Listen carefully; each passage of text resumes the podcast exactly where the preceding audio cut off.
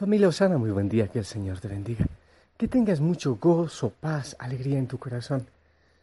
Estoy aquí en Monte Tabor, amaneció una vez más lloviendo, qué maravilla. Estoy con un pie en el jardín, con el otro en el oratorio, dispuesto a orar y a darle gracias al Señor por todas las maravillas que hace. Hoy, hoy estamos celebrando una solemnidad. Estamos celebrando el corazón inmaculado de María, el inmaculado corazón de María. Así que vamos a hablar del corazón. Y te invito a disponerte, a sonreír, a recibir con amor este mensaje, a unirte en oración con la familia mundial, Osana. Muchos, miles y miles, oramos por ti. Te invito también a entrar tú en oración por las distintas necesidades y por la santidad de la familia Osana. Quiero compartirte el Evangelio. Veamos qué nos trae el Señor en su palabra y qué nos pide que hagamos en este día, bueno, y siempre, según su palabra. Del Evangelio según San Lucas, capítulo 2, del 41 al 51. Los padres de Jesús solían ir cada año a Jerusalén para las festividades de la Pascua. Cuando el niño cumplió 12 años, fueron a la fiesta, según la costumbre. Pasados aquellos días, se volvieron, pero el niño Jesús se quedó en Jerusalén sin que sus padres lo supieran. Creyendo que iba en la caravana, hicieron un día de camino, entonces lo buscaron, y al no encontrarlo, regresaron a Jerusalén en su busca. Al tercer día lo encontraron en el templo sentado en medio de los doctores, escuchándolos y haciéndoles preguntas. Todos los que lo oían se admiraban de su inteligencia y de sus respuestas. Al verlo, sus padres se quedaron atónitos y su madre le dijo, Hijo mío, ¿por qué te has portado así con nosotros? Tu padre y yo te hemos estado buscando llenos de angustia. Él les contestó, ¿por qué me andaban buscando? ¿No sabían que debo ocuparme en las cosas de mi Padre? Ellos no entendían la respuesta que les dio. Entonces volvió con ellos a Nazaret y siguió sujeto a su autoridad. Su madre conservaba en su corazón todas aquellas cosas. Palabra del Señor. Familia, ayer celebrábamos también el Sagrado Corazón de Jesús, el corazón lleno de amor el corazón, que es amor de Jesús. Hoy vemos a Jesús que hace lo del Padre, hace las cosas del Padre. ¿Por qué me andaban buscando? No, se dan, no saben que yo estoy ocupado en las cosas de mi Padre, en las tareas de mi Padre. Es hermoso que Jesús se ocupa de las cosas del Padre, de las tareas del Padre, de la misión que Él ha encomendado. Pero también dice al final que María guardaba todo en su corazón. Es decir, que el corazón es el centro de amor también en ella, donde también hace las cosas del Padre en Jesús, donde se ocupa de la tarea del Padre ocupándose de Jesús y obviamente en la tarea del Padre también. Yo me he preguntado tantas cosas, obviamente Jesús es Dios y, del Padre recibe lo que recibe, pero las enseñanzas humanas, muchas enseñanzas humanas, ¿dónde las aprendió Jesús? Sino al pie de la Virgen María, al pie de ella, acompañándola. Allí aprendió a, a rezar, allí aprendió muchas cosas del amor del Padre también, Jesús. Y digo más al lado de María, porque normalmente las primeras cosas, estas enseñanzas, uno las aprende de la madre. Al celebrar el corazón inmaculado de María, estamos celebrando el centro. El corazón es lo más importante, lo que es esencial, lo que es fundamental, lo más trascendental, está en el corazón. Por eso celebramos el corazón inmaculado. También centro se dice lev, el centro, el lev. lo esencial, lo fundamental, lo que mueve. ¿Qué movía a Jesús sino hacer la obra del Padre? Eso le movía. Eso era lo fundamental. De no ser así, en Getsemaní, él hubiera renunciado a la copa. Padre, si es posible, aparte de mí este, esta copa, este cáliz, pero si no, que se haga tu voluntad y no la mía. Ese es el centro, hacer la voluntad del Padre. En el corazón de María también el centro era ese, ya lo he dicho alguna vez. Eh, amamos tanto, admiramos mucho, por ejemplo, al rey David. Qué impresionante los judíos, cómo le aman, cómo le veneran. Queremos muchísimo a Pablo, a Pedro. En fin, amamos mucho a estas personas. Pero es simpático porque de todos estos grandes personajes de la palabra del Señor, siempre encontramos espinitas, baches. En cambio, de la Virgen María solo se dicen cosas hermosas. La llena de gracia, la bienaventurada, la madre de mi Señor, dice Isabel. Fin, distintas cosas bonitas, hermosas. Parece que realmente ya fue guardada, parece no, con toda certeza, fue guardada, fue cuidada y su corazón fue cuidado de manera especial para la obra del Señor para la obra de Jesús, para la obra del Padre. Su centro, lo más fundamental. No, yo no encuentro en el Evangelio, en ninguna parte, bueno, de todas maneras se habla poco de la Virgen María, pero en lo poco que se habla, uno alcanza a visualizar que la Virgen María no hacía nada por ella. Todo lo hacía por Jesús. Y en las bodas de Cana lo hizo por la humanidad, empujar el vino nuevo. Pero no encuentra uno a la Virgen María buscando algo para ella, peleando y ni siquiera cuando están crucificando a su hijo y ella está ahí, está reclamando nada para ella. Ella siempre está haciendo la voluntad del Padre y todo lo guarda en su corazón, aún el dolor y aún la lanza que atraviesa su corazón.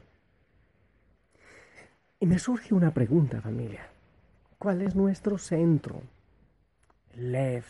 ¿Qué es lo que mueve nuestro corazón? Si vemos la Virgen María desde el inicio, hágase en mí según tu palabra. O sea, yo no lo entiendo, pero que se haga como tú quieras. Luego sale donde la prima Isabel no es para su beneficio, sale a socorrer a la prima Isabel, es como a sacar de, de lo viejo aquel Antiguo Testamento, lo que es antiguo, lo que es viejo, a darle alegría, para que lo nuevo, el bautista, salte desde el vientre con alegría. Se ocupa de la humanidad. Y así, en cada momento, si vamos a las bodas de Caná, ya lo repito, igual, ocupándose de los otros. Hasta la cruz. En el templo también la pérdida y el hallazgo, y hasta la cruz, ocupándose de los otros. El centro del corazón el lev, lo principal, lo esencial, lo fundamental en la madre, no era ella, era velar por el Hijo, hacer la voluntad del Padre y empujar el amor a la humanidad. La pregunta es, ¿cuál es tu centro? ¿Qué es tu corazón? ¿Qué hay en tu corazón? ¿Qué guardas en él? ¿Qué es lo esencial? ¿Qué te mueve? ¿Qué me mueve? ¿Qué es lo que hace que cada día tú te levantes? Eso que hace que tú vivas perdurará. Es lo esencial. Es el centro realmente. Es justo que eso sea lo más importante. ¿Qué cosa te amarga o qué cosa te hace feliz? ¿Qué cosas te atormentan? ¿Eso es lo más importante en tu vida? ¿Esa relación, ese trabajo, esa situación? esa cosa, ese objeto. Eso realmente es lo fundamental, es lo esencial. Vale la pena dar la vida y angustiarse por esa situación. Esa situación te llevará a la eternidad, al estilo de Jesús y de María. Mirándote en el espejo de ellos, te importa, te inquieta realmente lo esencial. ¿A qué has dedicado tu vida? Los años que tengas, no sé, 8, 10, 20, 40, 80, no sé. ¿A qué has dedicado? ¿Qué guardabas en tu corazón? ¿Qué era el centro para ti?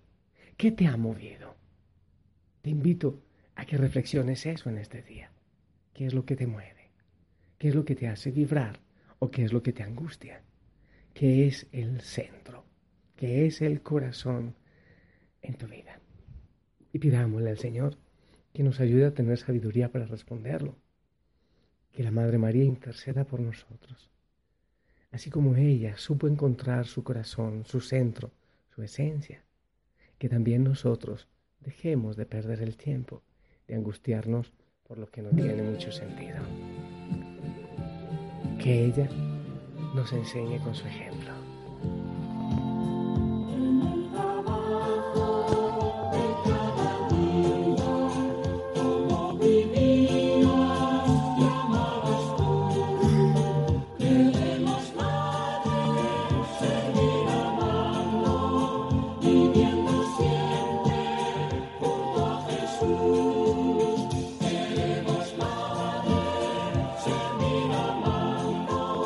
viviendo sin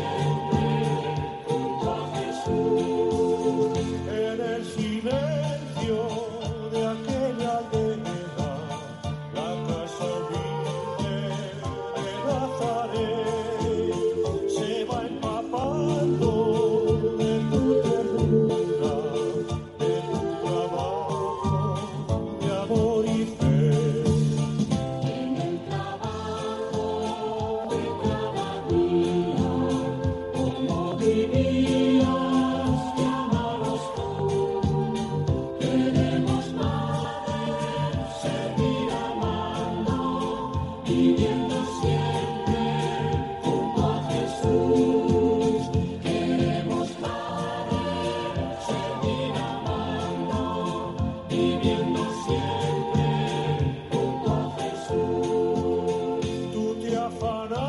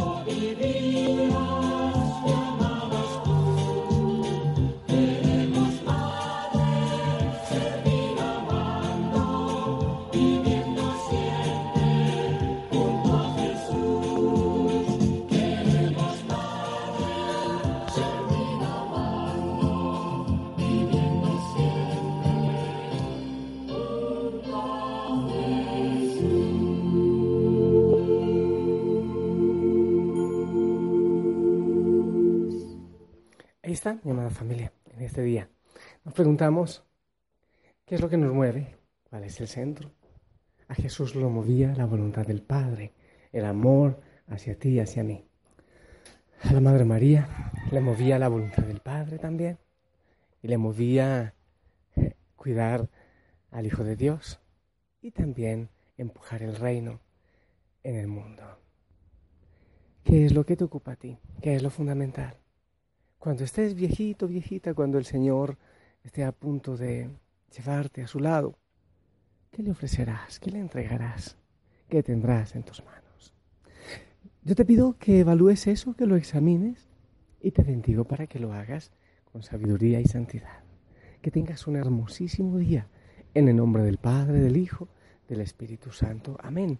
Yo ya salgo para la parroquia a ocuparme de muchas cosas allá, a correr todo el día tremendamente, pero a sonreír mucho.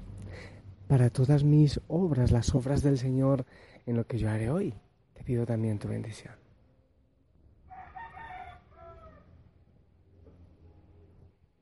Amén, amén. Y amén, un abrazo enorme. No te olvides el uniforme. Sonríe, gózate en el Señor. Pera los dientes o las encías si no tienes dientes. Y si el Señor lo permite, nos escuchamos en la noche. Te amo en el Señor, la familia Osana te acompaña.